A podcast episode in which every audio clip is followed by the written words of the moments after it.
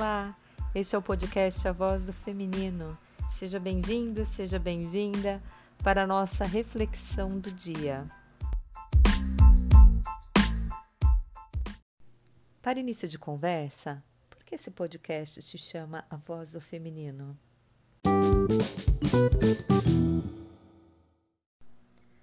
Eu tenho um blog que se chama A Voz do Feminino né, que é pelo WordPress, então é www.avozdofeminino.wordpress.com. Neste blog eu coloco as diversas pesquisas que faço no feminino cantado por Chico Buarque. Né? Claro que não só há essa pesquisa, né, ou essas pesquisas, né, porque se tornou pesquisa da filosofia, posteriormente também do MBA. Nas pesquisas que faço, trabalho o Chico Buarque justamente por ser um cantor que dá voz e vez ao feminino. Então, são músicas cantadas para representar uma situação histórica vivencial, dando voz à mulher. Então, é, ou voz, ou nome, ou sentimentos à mulher. Então, por isso a voz do feminino.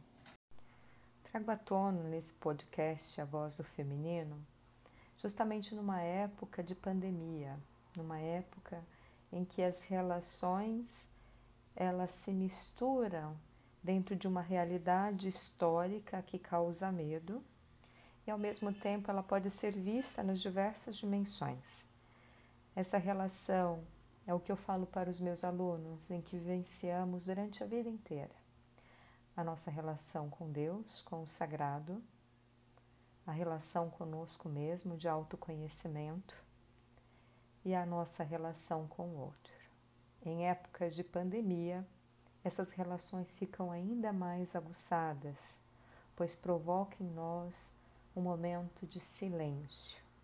É época de silenciar, é época do não fazer, é época do ser.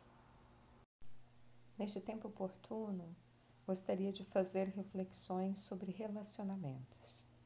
Hoje, de forma especial, falarei um pouco sobre a questão solidão, até mesmo porque é o que mais apavora muitas pessoas e que faz, por outro lado, nos trazer ao melhor de nós mesmos.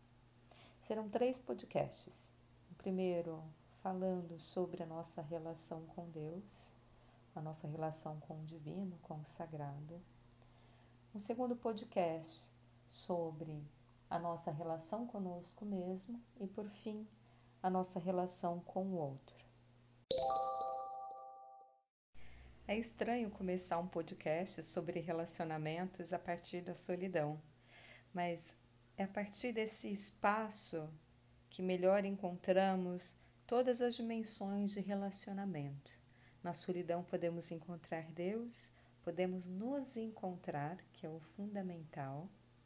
E por fim, o encontro com o outro se torna um encontro que cela, primeiramente, um relacionamento anterior. Então, refletir a solidão se torna importante para quem quer refletir os relacionamentos. A solidão é provocante. Desde os tempos primórdios, o homem já questionava a solidão. Quando pede para Deus ou manifesta para Deus que algo está errado, algo está faltando, algo não completa o homem. E assim Deus fez a mulher. Não somente a simbologia de homem e mulher, mas a simbologia de um novo relacionamento que se inicia.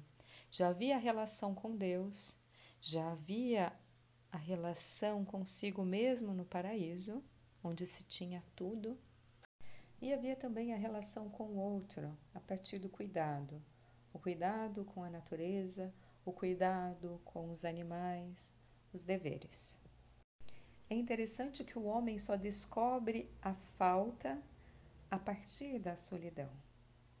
E o que é a solidão? É um silêncio interior, ou é um espaço que nós damos a nós mesmos para refletir algo? Enquanto para Adão a solidão trouxe a falta de algo que o completasse, vemos posteriormente em um eremita que a solidão é um espaço para melhor se encontrar com Deus. Diferente, né? Então, assim, desta forma, a solidão é um encontro conosco para encontrar o melhor de nós e posteriormente nos relacionarmos com o outro. Então, a solidão é o silêncio dentro de nós, respondendo à pergunta anterior, para exteriorizar o melhor de nós e também para confrontar conosco o pior de nós. Neste tempo de isolamento, a solidão pode ser pavorosa no relacionamento conosco mesmo, quando antes do isolamento social já não estávamos bem.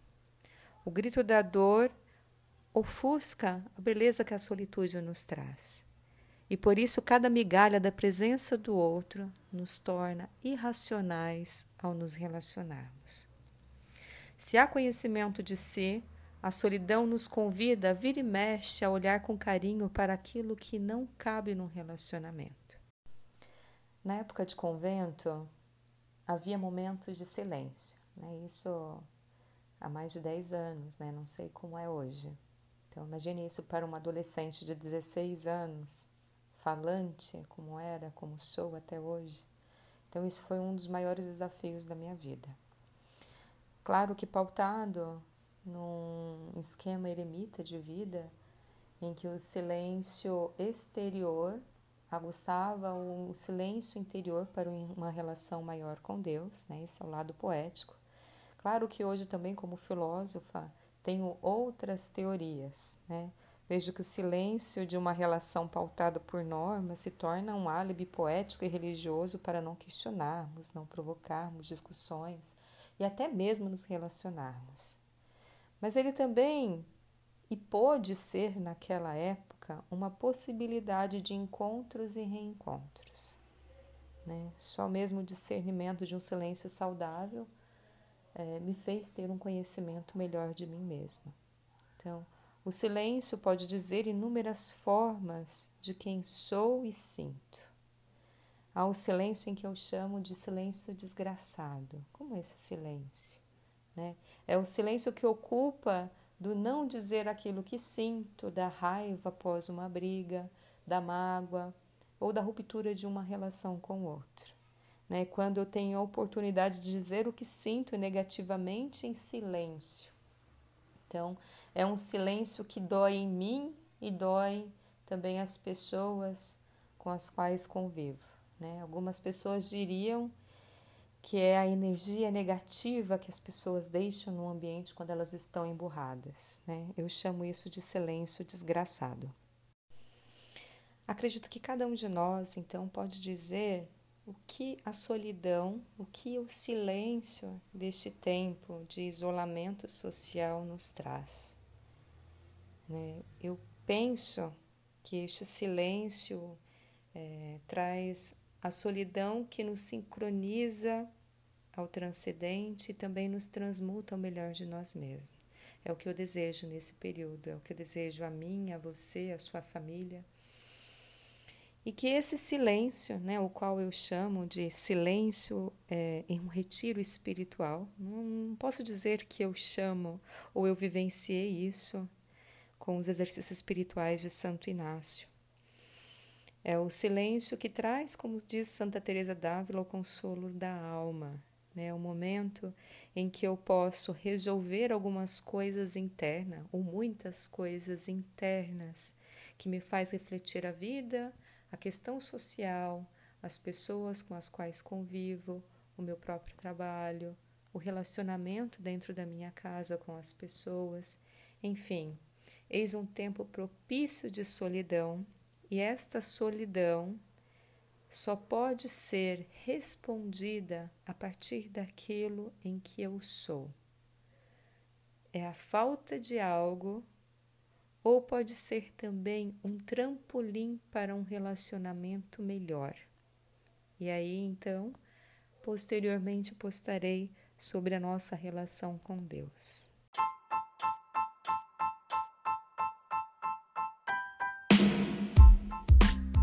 Um abraço a todos. Espero que não tenha ficado enfático demais não tenha ficado comprido demais. E me avisem, digam-me o que vocês acharam, o que pode ser melhorado, e então podemos refletir de uma maneira mais tranquila e que agrade a maioria. Um abraço a todos, que a solidão seja para você o meu maior desejo, uma sincronia ao transcendente que o transmute ao melhor de você mesmo.